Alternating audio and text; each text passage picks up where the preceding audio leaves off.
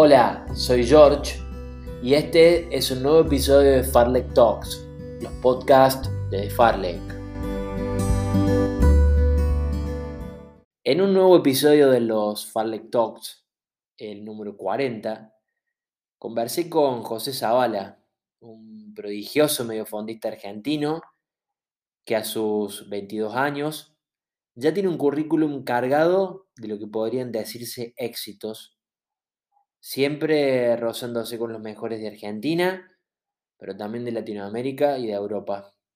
Sin embargo, José cuenta que su mayor éxito hoy es vivir el proceso, que su objetivo es disfrutar y que se sacó la presión de representar al país. Que situación que hoy vive como lo que es un honor. Reciente medallista panamericano sub-23 en Cali, en Colombia, ganador de la milla urbana en Buenos Aires, dueño de una de las mejores marcas argentinas de 1500 metros de todos los tiempos, y también poseedor de registros que lo ubican en el top 10 all time en otras distancias, como 3.000 y 5.000 metros, José habla de su etapa de autoconocimiento post pandemia, de su madurez como corredor, pero sobre todo como persona. Nos cuenta aspectos técnicos de su carrera como millero, de la compleja experiencia en el sudamericano de Guayaquil y sobre el final nos dice qué es lo que quiere para 2022, el año en que finalmente dejará la categoría sub-23 para ahora sí convertirse en mayor. Una de las grandes promesas del atletismo argentino, presente y futuro del atletismo argentino. Con ustedes, José Zavala, que disfruten del podcast.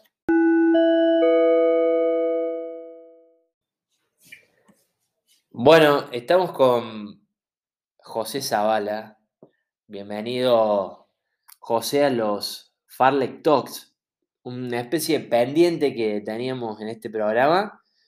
Em, obviamente tiene sus fundamentos. Bienvenido, José, primero. ¿Cómo andás? Buenas, tardes, ¿todo bien? Bueno, tiene, tiene sus fundamentos porque quien, quien sigue de Farlek, quien, quien me sigue a mí, quien lo sigue a él, sabe que tenemos una una relación ahí de, amistad bastante, bastante profunda, que además, y lo voy a decir y, no exagero, tengo la suerte de que José me haya elegido hace unos años como parte, como, como, un, como un humilde eslabón de su equipo, ayudarlo en, algunos, en algunas tareas junto con, con, el resto de los integrantes de su equipo, que básicamente es, es su entrenador, su familia, con lo cual bueno, pasó un tiempo, pasó un tiempo, em, en lo personal José estaba, estaba esperando más que resultados, porque la verdad es que resultados hace mucho que, que tenés, que te sobran. Sí estaba esperando que se dieran algunas otras cuestiones para poder conversar con vos y obviamente estaba esperando tener una cierta garantía de, de objetividad profesional Em, porque bueno, somos amigos y, como dije antes, eh, me toca darte una mano en una, en una parte de tu carrera, con lo cual por ahí eso em, resta objetividad en cuanto a, a cierto análisis. Pero bueno, acá estamos después de 39 podcasts, el número 40 es el tuyo. José Zavala, bien, bueno, bienvenido de nuevo, querido. ¿Cómo estás? Muchas gracias. ¿Todo bien? George, muchas gracias. La verdad que comparto las palabras que vos. Lo único que no comparto es cuando dijiste un humilde eslabón, porque la verdad que todo este tiempo la ayuda que me has dado ha sido muy, muy, muy útil para mí. Se vio en los resultados no solo de este año, sino del primer día que empezamos a trabajar juntos. Bueno, amigo, bueno, te agradezco mucho tus palabras. Em, para mí también es un placer y aprendo mucho no solamente a tu lado, sino al lado del resto de, los chicos, de, de Bernie, de, Pedro Gómez. Em, así que la verdad es que para mí es un, placer poder acompañarlos. Bueno, arrancamos, basta de, de, tirarnos flores y, arrancamos. Arrancamos, eh, yo siempre digo en este podcast que mm, más allá de resultados me gusta hablar de, de otros procesos, em, pero no puedo dejar afuera tus últimos resultados, los tengo frescos en la memoria. Lo del fin de semana, competiste el sábado en Mar del Plata, un, un 3000 en 8.04, la quinta mejor marca argentina de todos los tiempos, si no me equivoco. A las 12 horas em, viajaste con un viaje por medio a Capital Federal en la avenida 9 de Julio, largaste la milla urbana, la prestigiosa milla urbana, y ganaste, ganaste esa milla, la ganaste con, con autoridad en 409, ¿verdad? No, no, no, conforme con todo eso y, por ahí por, por, por, la envergadura que tiene, por la representación, hace poco más de una semana eh, competiste en los Panamericanos de Cali, sub-23, y ganaste el bronce en los 1500, detrás de Castro y detrás de Catrofe, eh, dos tipos, eh, sobre todo Catrofe, ya a pesar de ser joven, muy experimentado, con mucho rodaje en Europa. Em, bueno, contame un poco sobre este presente, eh, cómo te sentís, cómo viviste estos últimos torneos del fin de semana, cómo viviste lo de Colombia. Contame un poquito. Bueno, la verdad que este último fin de semana, el sábado y domingo, lo viví con más lo, viví muy bien, con mucha tranquilidad, sobre todo después de haber podido sacarme, entre comillas, la presión de los Panamericanos. Y nada, creo que un poco fue gracias a todo el trabajo y la preparación que venimos haciendo con Darío, mi entrenador, que nada, que los resultados este, se estén viendo ahora después de un, un, año en que estuvimos trabajando, en que después del sudamericano de mayores, que fue un golpe duro para mí, después de el resultado con el que terminé. Creo que una vez que me saqué la presión del Panamericano de haber corrido bien, creo que después se vio reflejado en los 3.000 metros del sábado, porque la edad que corrí sin presiones y disfruté mucho esos 3.000 metros. Bien, hago, un, un, parate ahí. Hablaste de dos cosas que, que para ustedes, que para muchos de ustedes, y es preocupante ¿En qué sentido? En que en tu caso sos pendejo, vamos a decirlo así mal y pronto, tenés 22 años, sos pendejo, tenés una vida por delante, tenés mucho talento. Y hablaste de dos cuestiones ahí que, mm, que, pueden parecer antagónicas y que, insisto, pueden ser preocupantes en una persona joven, que me parece que, mm, que un poco la, coyuntura en la que estamos, siendo de Sudamérica, de Argentina, no ayuda en esto de, lo dijiste muy claro, por un lado presión y por otro lado disfrute. Em, sé que te costó manejar la presión eh, siendo tan joven. Puntualmente hablaste del sudamericano. Em, y, por otro lado, mencionaste que cuando, cuando lograste sacártela, eh, pudiste disfrutar. Em, ¿cómo, cómo, cómo hiciste para manejar esa presión eh, ahora en los Panamericanos, porque, insisto, eh, no es la primera vez que te pasaba y me parece que es algo que le sucede a todos, ¿no? El tema de la presión. No, sé si presión es la palabra, yo creo que también pasa un poco, en mi caso yo lo veo como un compromiso, yo pienso que cuando a mí me llaman para representar al país, yo tengo que ir y hacerlo bien y bueno, tenía, venía un poco, venía un poco mío en la cabeza de que tenía que, entre comillas, remendar lo del sudamericano de mayores, que la verdad que mi preparación para el sudamericano de mayores, a mi gusto, fue muchísimo mejor que la que hice ahora para los panamericanos. Y bueno, por ahí uno fue a esa competencia con las expectativas muy altas, porque bueno, mis allegados, las, vos, George, más que nadie, y mis allegados sabían mi estado de forma para el sudamericano, que era muy bueno. Sí, sí, sí. Yo también, anterior a eso, venía hace dos años atrás en Cuenca, en la altitud, también un sudamericano, no tuvo una buena actuación. bueno, un poco por ahí de, ¿no? De, querer plasmar lo que uno entrena y poder dejar a la selección en lo más alto posible, que es al fin y al cabo uno de los sentimientos más lindos, más allá de la marca y del escenario que representa un panamericano, sino de, de hacerlo bien, ¿no? De poder plasmar lo que entrenaste. Y uno tiene siempre ese compromiso que a veces es un poco de presión, pero una presión buena. Que no se malinterprete por ahí eso de uno que está Sí, una presión de que está mal antes de competir. No, no, es una presión buena, es una presión que te motiva. Sí, sí, entiendo. Entiendo. ¿Y hay, hay, hay algún espacio ahí entre medio para una cierta, no sé cómo decirlo, autocompasión? Porque digo, en el medio pasaron cosas, pasó una pandemia. En lo personal también tuviste que dejar Córdoba, estabas estudiando en Córdoba, tuviste que volverte a tu pueblo. Digo, eh, tenés en cuenta eso a la hora de, evaluar y de hacer un balance, porque también, y lo vamos a decir, eh, lo vamos a decir, se lo vamos a contar a la gente, sos una persona que se, se exige muchísimo consigo misma. Eh, digo, ¿en algún momento crees que, que, este último tiempo te lo tomaste más relajado y por eso salió? Por eso salió esto de decir, bueno, está bien, la presión la tengo, porque me imagino que representar al país y a la selección debe ser un, una empresa importante, ¿no? Pero también de decir, bueno, estoy acá, hice lo mejor que pude, hice lo mejor que... hice todo lo que estaba a mi alcance, ¿no? Eh, porque además sos chico, insisto con, este, con esto, que no es menor. Eh, sos una persona joven y, y, también te han sucedido cosas como nos han sucedido todos con la pandemia. Digo, antes quizá puede ser que eras que eras como más despiadado con vos mismo, te exigías demasiado y ahora te relajaste un toque, ¿puede ser eso?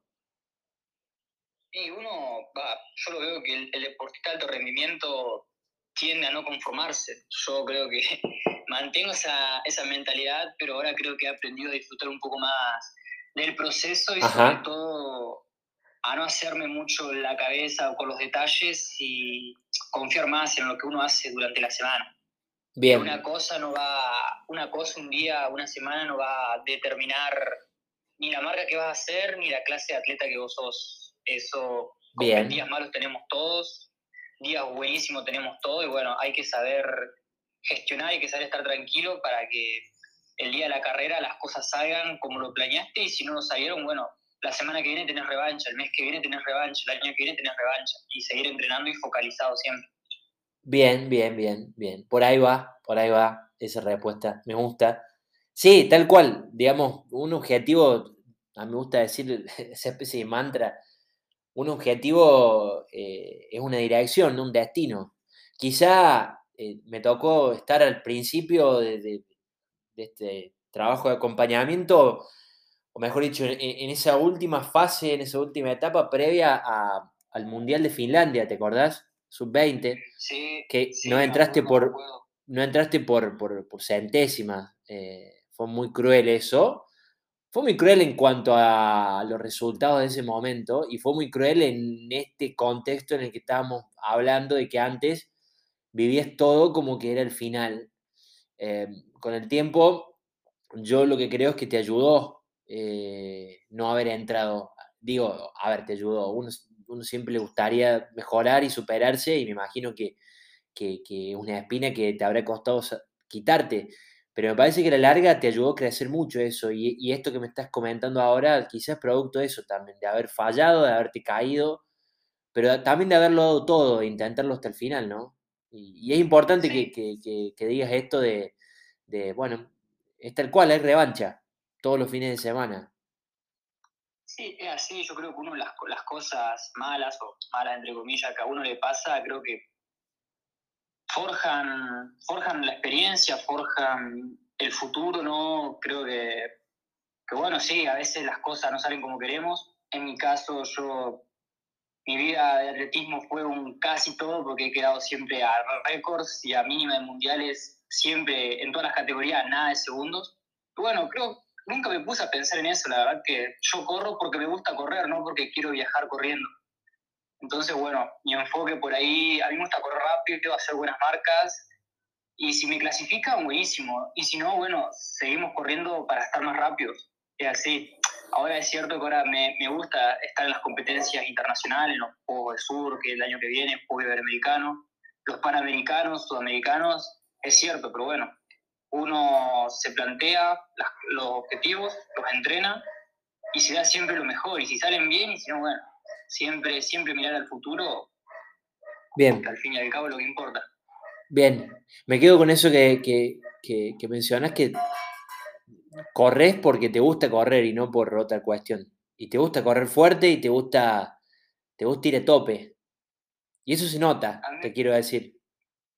A mí, sí, a mí, lo, a mí lo que me gusta del atletismo es la exigencia. Yo soy una persona que le gustan los deportes que requieran, que requieran el 100% de vos, porque la verdad es que el atletismo y más la prueba de fondos, tenés que estar al 100% con la causa. No podés, no, no, no podés hacer algo que te saque del foco del objetivo. Tenés que dar en cada entrenamiento, en cada día, hasta los pequeños detalles como dormir, comer, descansar, son tan importantes como ir a la pista y hacer el mejor entrenamiento de tu vida. Prepararse para ver qué tan rápido puedes correr. Eso para mí es lo más, lo más que me apasiona ¿no? de, este deporte. Bien. Bueno, espectacular esa respuesta también. Eh, un diagnóstico de lo que es ser eh, atleta eh, de medio fondo o dedicarte al atletismo, ¿no? Ahí vamos a volver sobre eso. Ahí te voy a llevar sobre eso en un, un ratito. porque también es una cuestión muy particular en el medio fondo y más en un país como Argentina, en un eh, continente como el latinoamericano. Pero antes, eh, quiero también traerte a colación un momento que fue allá por marzo de este año, en Concepción, ¿te acordás? En el Grand Prix, que lograste tu mejor marca en 1500. Eh, hoy debe estar, debe ser la tercera mejor marca de todo el tiempo, la cuarta mejor, porque Federico Bruno rebajó su, su, propio récord nacional, em, pero estuviste muy cerca de bajar los 3.40 en 1500. Eh, es todo un hito en sí mismo. Es todo un hito en sí mismo y más en una persona eh, tan joven. Eh, me acuerdo que, el día que, que, el día que sale la marca, caminamos de vuelta por la pista em, y me comentaste algo que me quedó grabado y que, estaba esperando preguntártelo y que incluso me sirvió a mí para, para hacer cierto revisionismo con otros atletas. Y es de un proceso de autoconocimiento que hiciste em, en este último tiempo, en estos últimos años, ¿no? ¿Qué aprendiste, ¿Qué aprendiste o de qué se trató ese proceso de autoconocimiento? Bueno, algo ya me dijiste con el tema de, de disfrutar un poquito más de lo que haces. Pero digo, ¿qué, otras cuestiones aprendiste durante, esto, durante este tiempo? Yo creo que uno aprende año tras año, temporada tras temporada, carrera tras carrera. Yo lo que he notado, lo que he notado después de la pandemia sobre todo es la confianza. La confianza a la hora de entrenar y la confianza a la hora de competir. Y también creo que esa confianza viene también un poco por la madurez de persona y la, madurez deportiva. Yo, capaz que antes hacía entrenos muy buenos, pero no pensaba que podía correr en eso porque era una marca demasiado rápida. Yo decía, esa marca la hacen los profesionales, no la puedo hacer yo. Y con el tiempo uno, uno, uno aprende con los entrenamientos a, a creer, a, exigirse, a, aprender a llevar el cuerpo siempre un poco más, en que las cosas si se las trabaja y si se las cree sobre todo pueden salir. Creo que pasa un poco por ahí el proceso. Yo la verdad que ahora corro más rápido con entrenamientos más lentos. Es un poco también la madurez que uno agarra a la hora de correr y a la hora de entrenar.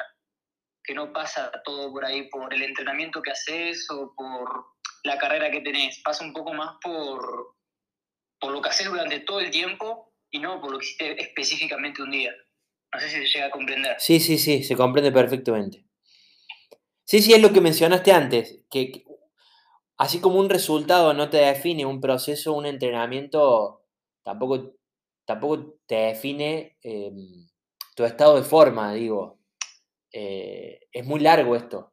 Es muy largo y más en ustedes que son atletas de alto rendimiento y que realmente pasan por un montón de estados de forma durante el proceso, ¿no? No, no, por supuesto, y eso también tiene un gran papel la familia, el entrenador que te, que te hacen, porque a veces uno, no sé, llega a entrenar y no le fue tan bien y, los que tienen que estar ahí para decirte, no, mira, eh, por más que uno te haya salido, pues estás bien. Por más de que no sé, te haya agarrado una gripe, eso no te influye, vos estás bien. Creo que eso el entrenador y la familia juegan un papel importante y a uno, y uno si bien tiene, tiene la experiencia y sabe que, que, eso no afecta o que no te afecta tanto, que vas a correr bien igual, es importante por ahí tener esa contención que a la hora, a la hora de largar, sobre todo en el calentamiento la noche antes de competir, es, uno se replantea mil cosas en la carrera y eso, esa, ese acompañamiento no se hace sentir mucho. Tal cual. Y como persona, como persona, también hubo un proceso ahí de, maduración personal, ¿no? Independientemente del atletismo. ¿Crees que eso también influyó mucho? Sí, sí, me hablar. Yo aprendí mucho, sobre todo, a cuidarme, aprendí mucho a, a pensar más en, más en el futuro y, y enfocar, digamos, toda mi energía en una cosa. Creo que eso es muy importante. Cuando uno se focaliza 100% en algo, le da la importancia que tiene que tener, es como que el cuerpo, el, cuerpo solo te da la mejora. No tenés que forzar la voz, sino que simplemente salís a correr y el cuerpo va solo porque también toda la energía, todos tus pensamientos están focalizados en eso. Claro, tal cual. Tal cual. Te llevo la pandemia un poquito. ¿Dónde, ¿Dónde te tocó hacer? Porque la verdad es que no recuerdo en este momento. ¿Dónde te tocó hacer la cuarentena? ¿En Humboldt? ¿Ya te habéis vuelto a tu pueblo? Sí, yo ya estaba en Humboldt. Estuvimos ahí. ¿Y fue, fue duro? ¿Fue, ¿Fue dura la cuarentena, la pandemia? ¿Para vos? para mí no. O sea, lo único que extrañaba era salir a correr. Pero en lo personal no, la verdad que con mi familia la pasábamos bien, se hicieron llevadero, teníamos muchas actividades para hacer y después del primer mes y medio, cada tanto, yo vivo en un pueblo muy chico, me escapaba a correr por los campos, ¿no? 20, 40 minutos para despejarse un poco la cabeza, pero, pero no, no, no. Me sirvió, me sirvió mucho la pandemia. Creo que a mí, en mi caso, fue productivo para, como te digo, concentrarme y focalizar las energías y, acomodar un poco las ideas y estructurar un poco algunos aspectos de mi vida. Bien, además imagino también, imagino también que, que, que, que, como buen millero que sos, como buen mediofondista que sos, em, esa estructura y, esa ansiedad por querer ir más rápido, por querer entrenar, por querer, bueno, el, el mediofondista más que nadie en el atletismo tiene calendarizado su año, su temporada, eh, su temporada de pista cubierta, de pista descubierta.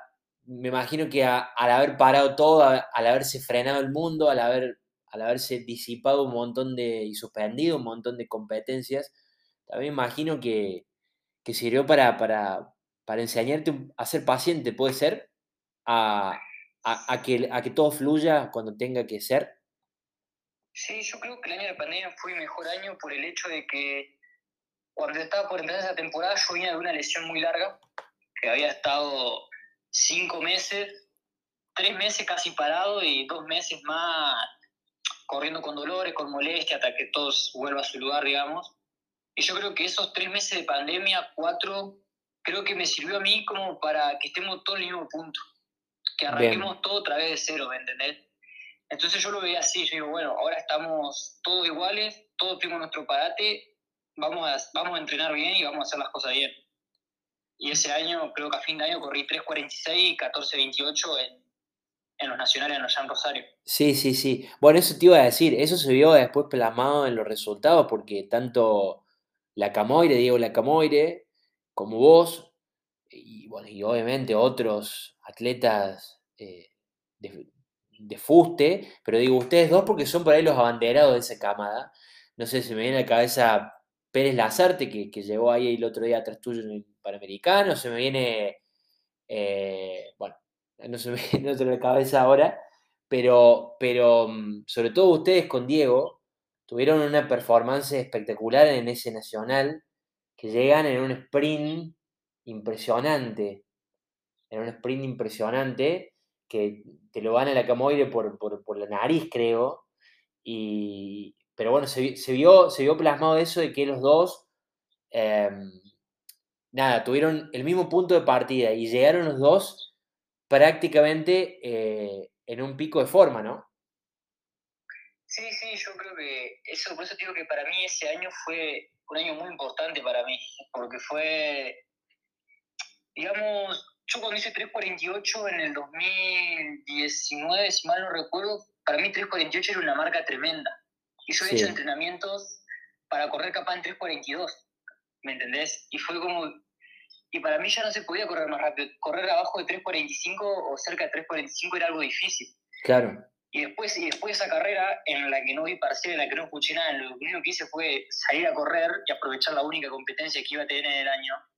Cuando me dijeron 3.46, dije, corrí 3.46 entrenando tres meses, haciendo las cosas bien y siguiendo la progresión, puedo correr más rápido. A mí me sirvió mucho esa carrera, ese año, sobre todo poder agarrar la confianza, ¿no? Que te digo de, de que, la, de, que los números son solo números. O sea, uno tiene que salir y correr y no pensar tanto en, el reloj, en el cronómetro. Salir y correr lo más rápido que se pueda. Bien, y, y más en el caso de, de, de un ochocientista o de un corredor de 1500, ¿no? Donde hay carreras todo el tiempo y donde eh, todo se decide por, por, por, por, una estrategia, todo se decide por, por una particularidad de la carrera. Eh, pero es tal cual lo que decís, y dicho y hecho, después en marzo, bueno, pasó esto del, del 1500 en el Grand Prix, donde 8 bajaron de 340, ¿no? Bueno, ahí se me vino a la cabeza eh, Juan Dutari también, Juan Dutari, eh, bueno, el, tucumano, el mismo, obviamente, Federico Bruno, Fabián Manrique también, corrió muy fuerte ese día, Arbe, todos corriendo por debajo de 350, la verdad que fue, fue algo sin precedentes para el atletismo argentino. Estábamos todos extasiados los que estábamos ahí de ver semejante carrera.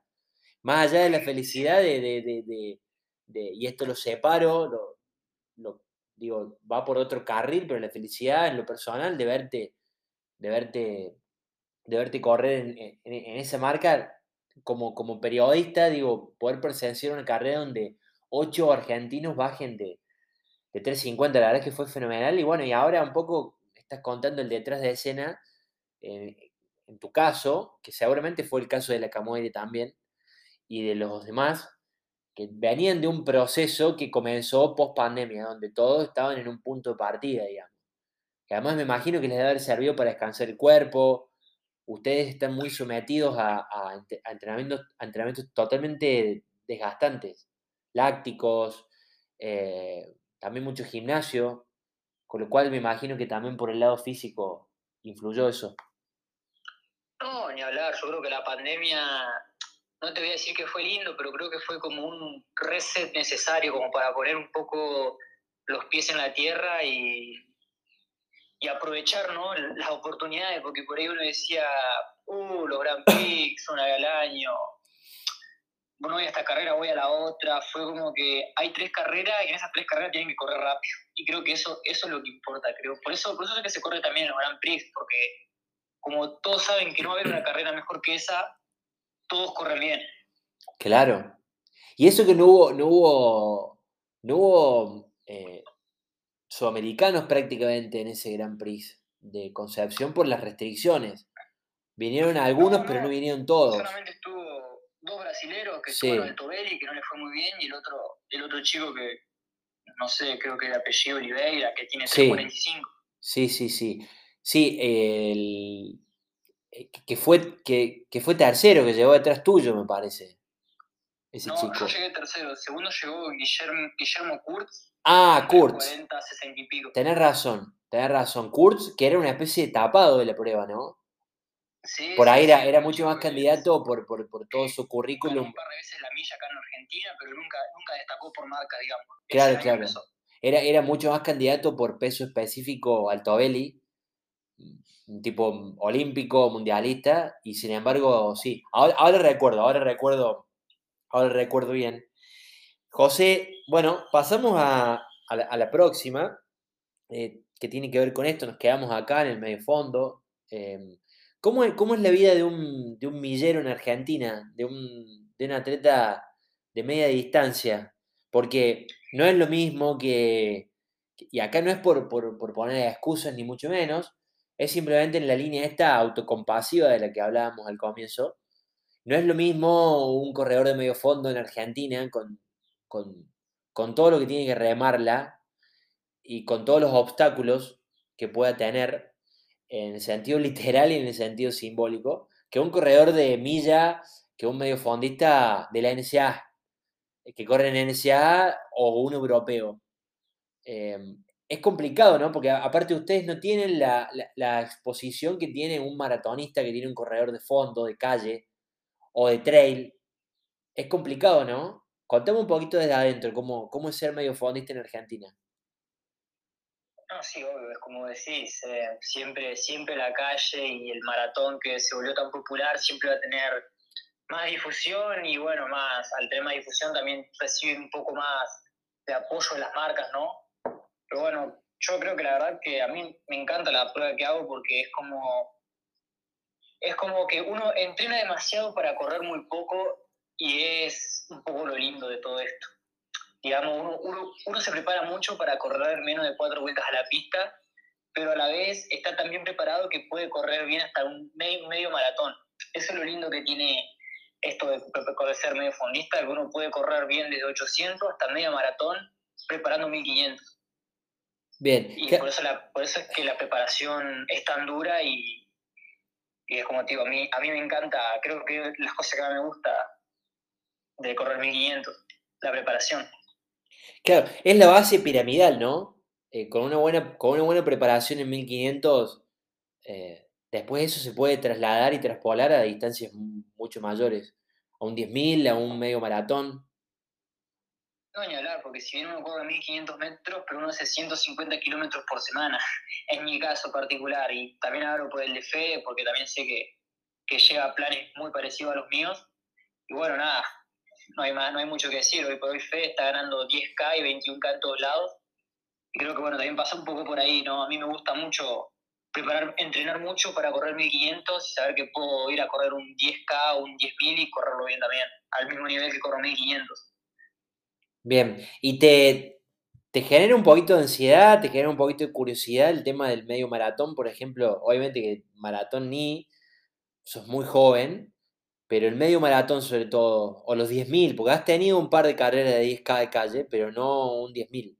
¿Te genera, qué te genera eso? El año que viene voy a hablar con mi entrenador para incursionar después, una vez obviamente pasar la temporada de pista, incursionar en una media maratón o, o en un 10K la verdad que me veo con, me veo con grandes posibilidades porque no solo es algo que sé que lo puedo correr bien por los entrenamientos que realizo, sino también porque me da mucha ilusión no correr, correr un medio maratón o un 10K bien, bien, bien, entrenado, bien, bien dedicado para eso.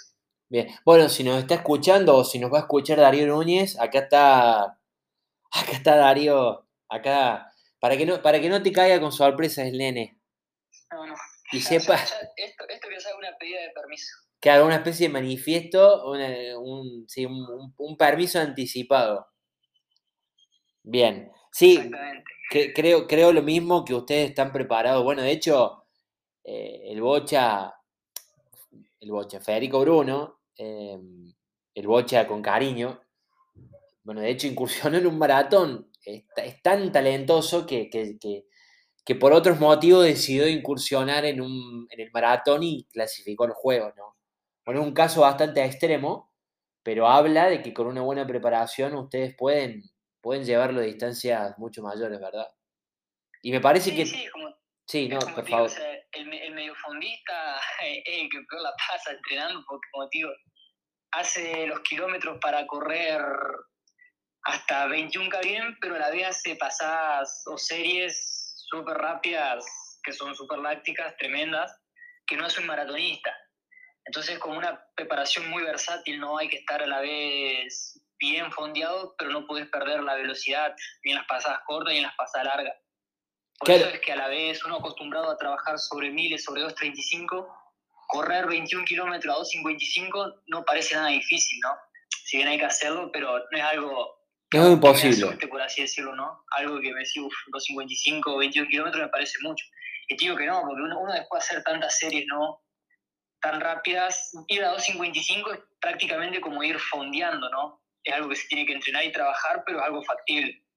Bien, bien interesante esto que comentas. Claro, ustedes laburan mucho, a diferencia de, un fondista, ustedes laburan más sobre, se, recuestan más sobre la parte de potencia y de velocidad que, que, por la parte de umbral, por así decirlo, ¿no? Ustedes tienen que estar todo el tiempo llevándose el límite, realmente exigiéndose todo el tiempo. Son poquitos los laburos que tienen los rodajes suaves. No, sí, sí, y, trabajando rápido y sin perder el, volumen, que es lo más difícil, ¿no? Claro, todo un desafío eso. es, un constante hacer los kilómetros, hacer el gimnasio, pero los trabajos de, los trabajos de la pista tienen que salir también. Claro. Entonces, un poco, un poco lo emocionante ¿no? que tiene preparar estas distancias cortas. Que es un desafío en sí mismo. Sí, sí, pero como digo, es algo que me encanta, entonces no lo veo por ahí como una como algo, algo que me genere, no sé, cansancio mental. Lo disfruto mucho, disfruto mucho de entrenar así. Sí, además que, también imagino que, para tu mente debe ser una especie de, remanso poder competir y correr otras distancias porque por ahí el, el 1500 te exige siempre al máximo y por ahí el ritmo en un 5000, que vos tenés varios encima y tenés muy buenos 5000, em, permite que vos puedas ir un poquito más tranquilo, regulando un poquito más, ¿no? Y, eso también imagino que para, para, la mente debe ser un, un, remanso, ¿no? Eh, esto, esto de, de, de, Sí, no. Explícame, contame, perdón. No, es lo, es lo que te decía de, la confianza, ¿no? Yo antes de correr 3.40, te cuento el entrenamiento que hice. Antes Eso te iba a preguntar, yo lo sé, pero contalo. si no recuerdo. Contalo, contalo, sí. Hice 4 de 1000. 4 de 1000 con 2 de pausa. Y habían salido 2.37, 2.35, 2.33 y 2.31. Una barbaridad. Entrenamiento, correr a 2.50, a 2.47, un 5000 estoy corriendo casi 20 segundos arriba por kilómetro de lo que está haciendo las pasadas. Y eso también es un poco la confianza que uno, que uno va agarrando. Claro, claro, te animas a proyectarte. Exactamente. Y esa confianza que te la da el entrenamiento y que tenés que asimilado tanto en las piernas, con lo que te digo de la recuperación, el descanso, pero también es muy importante asimilarlo en la cabeza. Es lo, por lo que yo muchas veces le digo a los chicos, a las personas con las que hablo, que es más importante asimilarlo en la mente que podría asimilarlo en las piernas, porque si vos lo hiciste muscularmente, estás para correrlo. Ahora, que vos pienses que lo podés hacer o no, eso ya depende de vos, si va a ser el 50% de que te salga la marca que querés o corras al ritmo que quieras. Wow, wow, bien. Bueno, muy, interesante esto que te has contado, porque hay muchos chicos y chicas que seguramente escuchan este podcast y que, y que bueno, que se fijan en ustedes. Digo, insisto en esto, sos muy pendejo todavía, pero hay mucha gente que te ve eh, en tus redes, a vos y a los demás. Y, está bueno esto, es fantástico que digas esto, que, que, hay un 50% de, probabilidades eh, asumidas de que si lo pensás, sale. Eh, porque por ahí habla de la importancia de la determinación, ¿no? De la visualización, del enfoque, que es clave, es clave en cualquier cosa que uno haga en la vida, ¿verdad? Digo, hay que entrenar, hay que, hay que realmente caerse Pablo. Yo te he visto, yo te he visto entrenar, compartido muchos entrenamientos con vos y te he visto entrenar, he visto el sacrificio que elegís hacer todos los días. Em, vos, tu familia, y realmente entrenas mucho, eh, pero asumiendo que, que entrenás, Después hay una parte muy importante que es trascendental, que es la cabeza. Y, esto que decís es fantástico, de, simplemente creer, creer que lo puedes hacer, ¿no? Y eso lo que yo te decía, que he madurado en ese sentido, porque yo los entrenamientos siempre los hice, siempre me salieron bien. Lo que no me salía era correr los ritmos cuando iba a la pista a competir.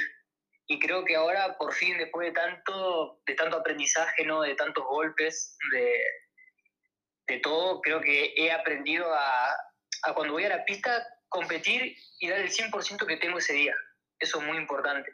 Poder dar el 100% no, nunca es fácil, ¿no? Poder tener la mentalidad de eso de salir y dejarlo todo.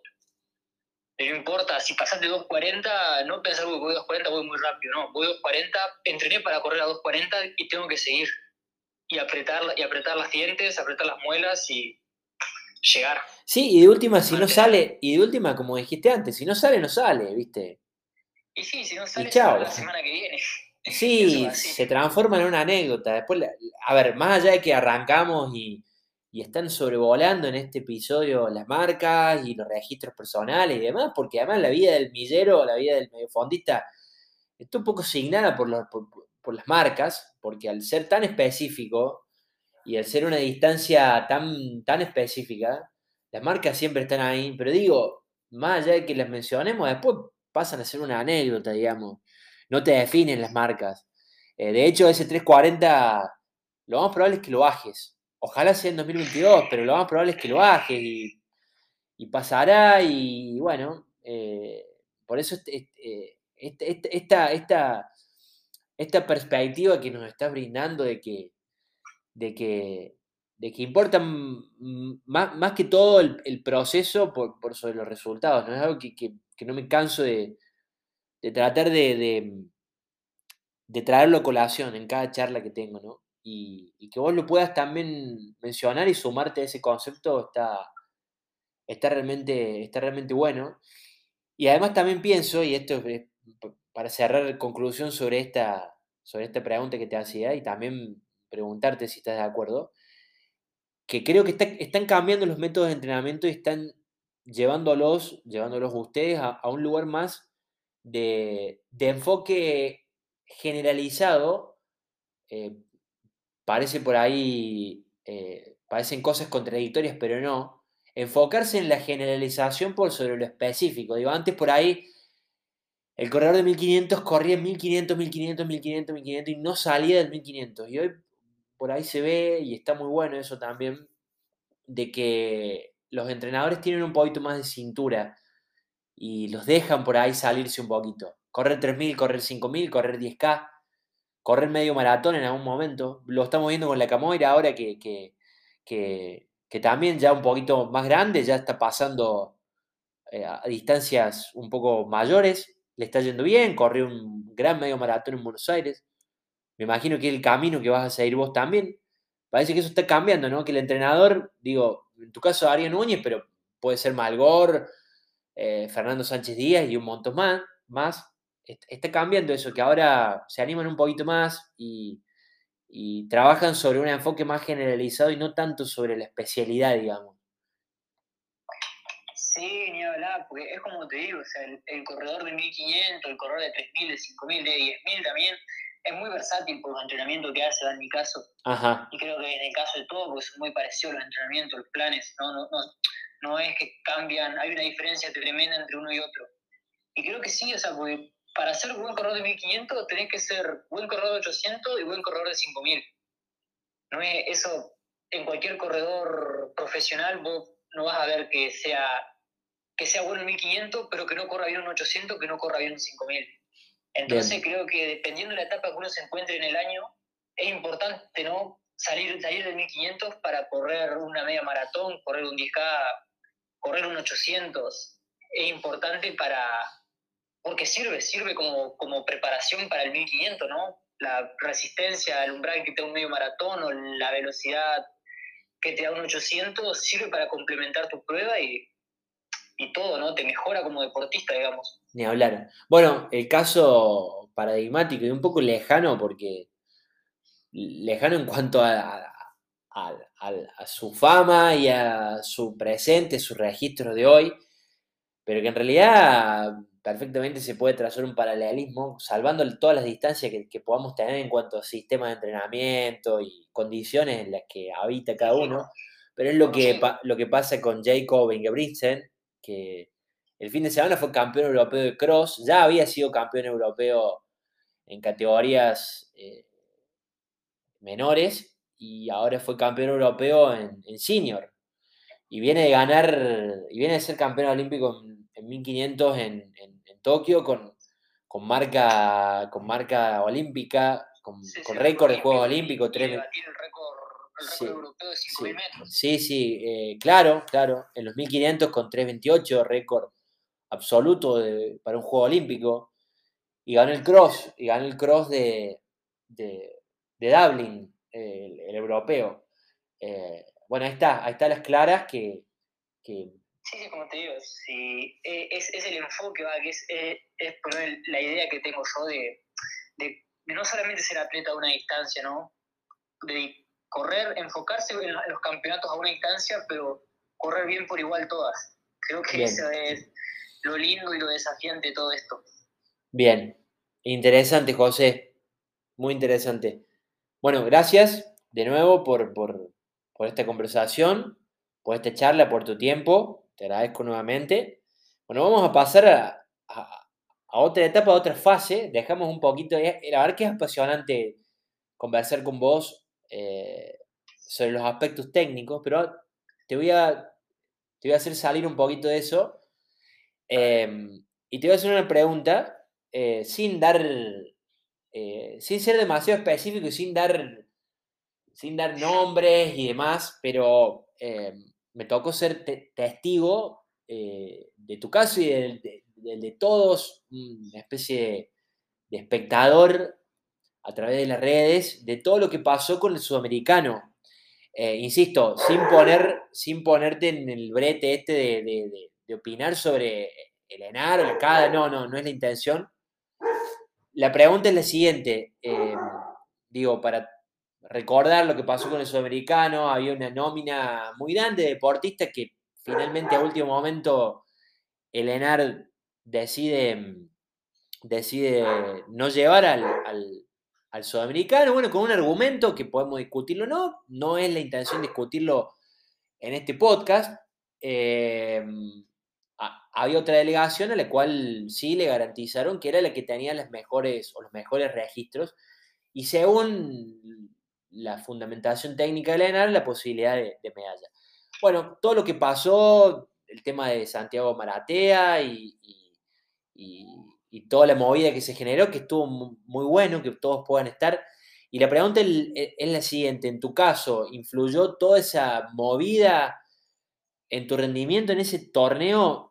¿Por qué te lo pregunto? Porque como que fueron días muy, muy, muy álgidos, ¿no?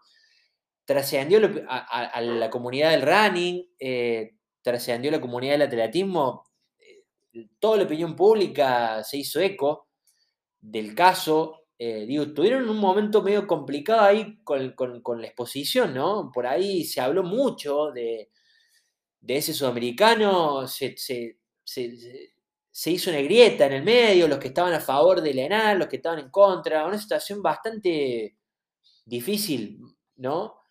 Eh, e insisto, la pregunta no es qué pensás vos sobre eso, no. La pregunta es, toda esa exposición mediática que tuvo el caso ¿Te jugó un poquito en contra en ese momento, en tu rendimiento?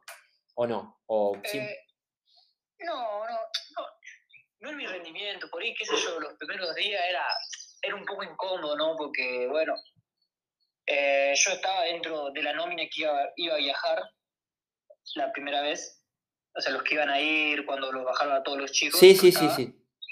Y no estoy justificando que yo esté bien o estaba mal, pero me sentía mal por los que se quedaban, porque... Claro, porque bueno, eh, como si vos, como si vos tuvieses algo que ver o tuvieses... Yo, yo hice esa preparación para correr abajo de 3.40, ¿no? Para ir al sudamericano. El sudamericano era una excusa. Por eso era como te digo que a mí mucho no me afectaba si me llevaban o no, si me afectaba, yo, yo quería competir. Claro. Entonces fue un poco incómodo, ¿no? ¿no? Ver tu nombre ahí, qué sé yo, con un compañero que estuvo entrenando a la par tuyo. Se queda fuera. Y, y sí, o sea, a ver, yo por números tenía chance de medallas, ¿no? Pero bueno, es eso así, pero no, no, mi rendimiento no, no me afectó, yo entrenaba, entrené normal, fui con las mismas expectativas siempre, ¿no? Bien. No afectó, digamos, mi rendimiento, me preocupaba. Sí, los primeros días, hasta que se solucionó todo, estaba un poco incómodo, ¿no? De, de, todo, de, todo, lo que pasó, ¿no? De, todo de toda la movida. Sí, además vos lo, dijiste algo ahí muy, muy, muy, muy interesante también, eh, muy considerable, que es esto de que además de esto de generarse una grieta entre los que estaban a favor de, del SUDA, de, perdón, del, del ENAR, los que estaban en contra del ENAR, los que, como si además se tratara de eso, digamos, no, es, es, el deporte en su conjunto, pero además de eso se generó también, me imagino un momento complicado entre ustedes, porque es lo que dijiste vos, quizá te agarró como un sentimiento de culpa, como si vos tuvieras algo que ver, digamos, viste, como si vos... Sí, fue eligieras ir o no ir. Bien. Sí, sí, no, no, eh, te lo preguntaba porque me imaginé eso. De hecho, eh, la verdad es que entre nosotros, eh, y lo voy a decir, ni siquiera lo hemos hablado a esto.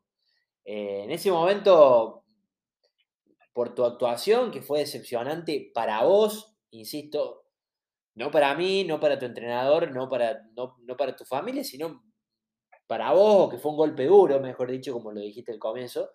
En ese momento lo pasamos y ni lo hablamos, pero bueno, me, había quedado me había quedado esa pregunta dando vueltas y te lo quería y te lo quería preguntar. Bueno, bien, bueno, gracias por tu, por tu sinceridad en la respuesta. Eh, no, vale. A ver, yo no, yo no tengo problemas con ni con la K, ni con el ENAR, ni con ninguno de los chicos que fue. La verdad que. Vos entrenás.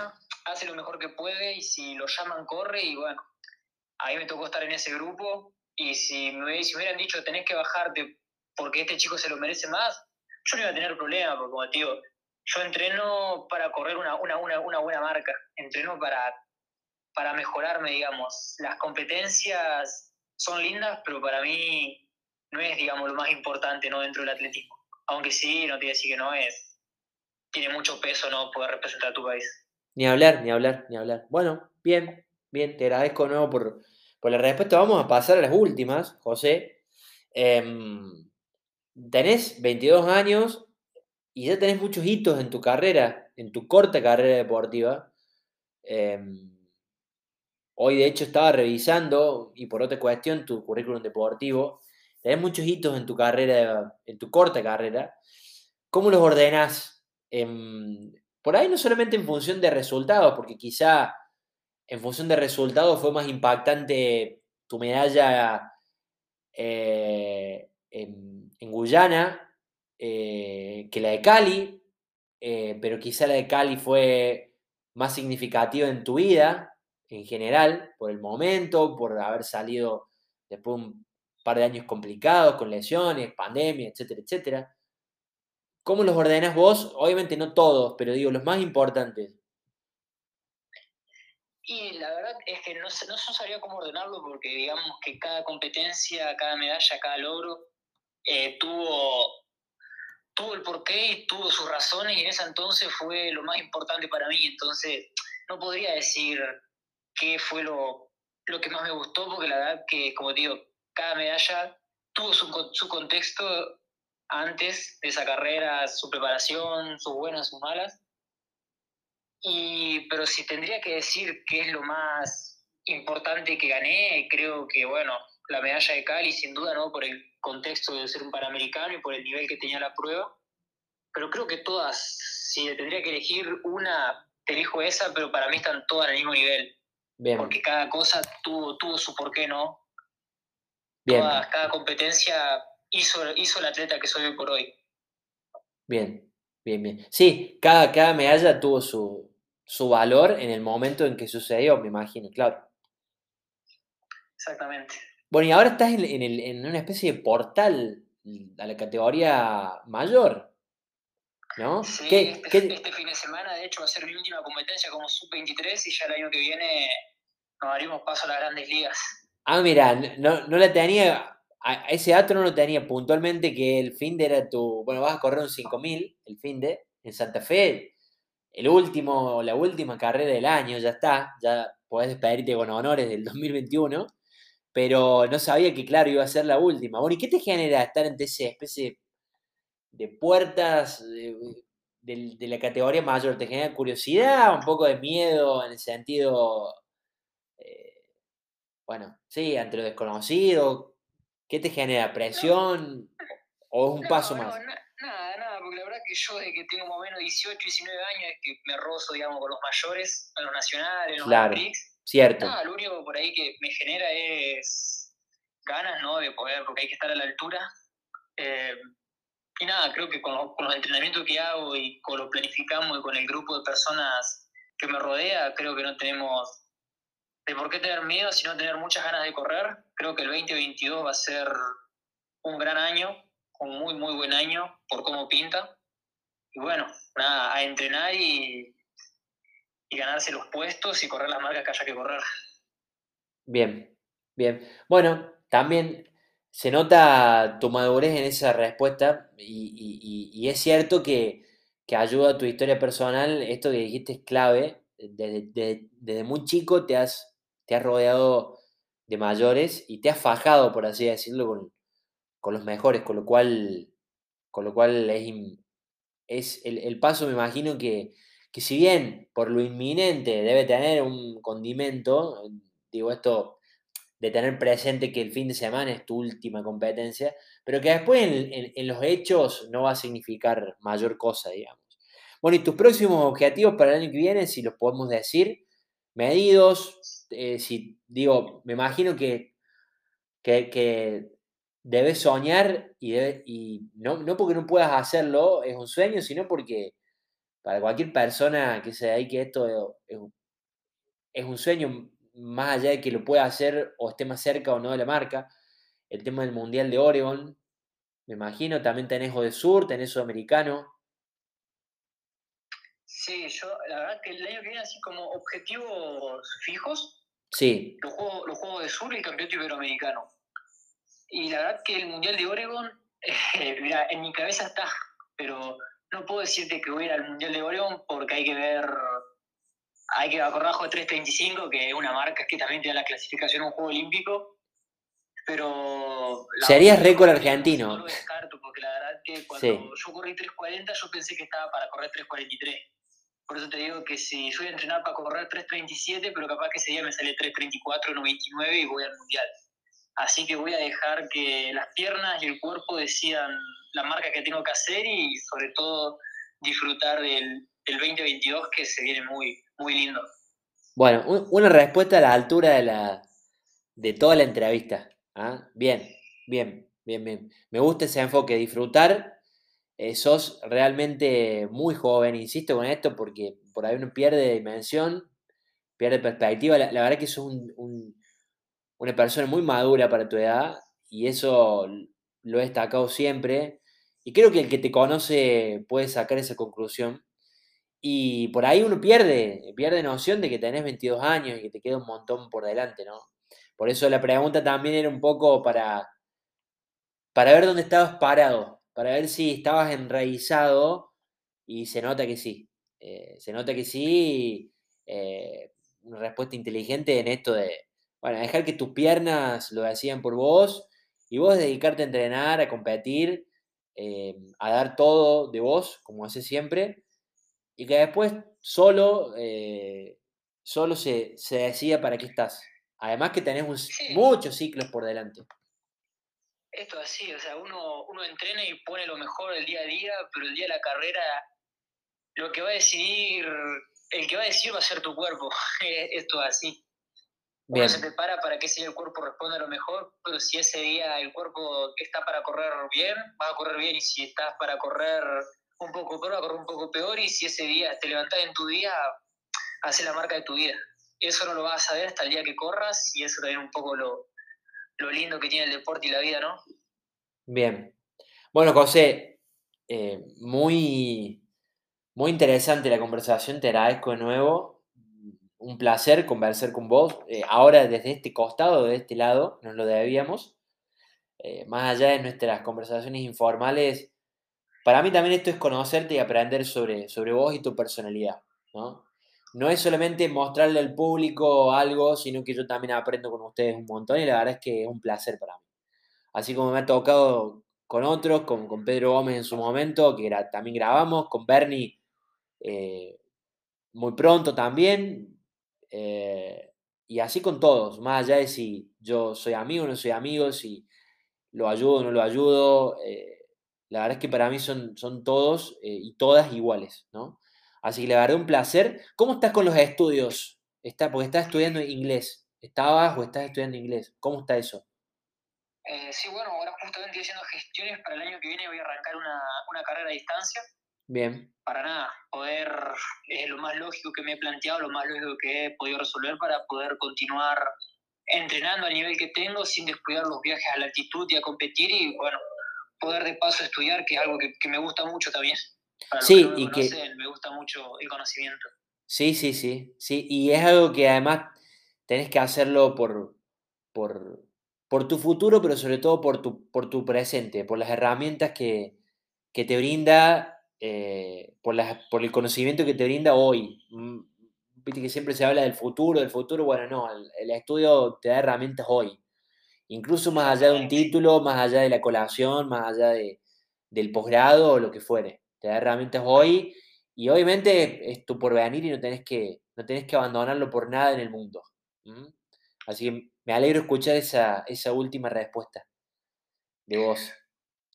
Bueno, José, te agradezco, te agradezco un montón. y espero que nos podamos encontrar pronto. Ojalá, amigo, ojalá, ojalá nos encontremos pronto. Y bueno, a darle con todo, a tope, como siempre. Vamos a estar pendientes. Ah, y, también objetivo para el año que viene, la milla, Nueva York, la milla de la Quinta Avenida. Famosa, mítica milla de la Quinta Avenida. Va a haber mucho nivel, así que vos tenés que ya bien, bien preparados también. A estar a la altura, ahí con centro, con, con, todos los milleros americanos ahí. Sí, seguramente va a ser una linda carrera. Sí, sí, para disfrutar, como dijiste vos antes. Bueno, José, te agradezco un montón tu tiempo, te mando un abrazo enorme a vos y, y a tu familia, a tu hermano, en especial a tu padre también. ¿ah? Eh, bueno. Un abrazo enorme. Gracias de nuevo. Gracias a vos. Otro abrazo. Chau, chau.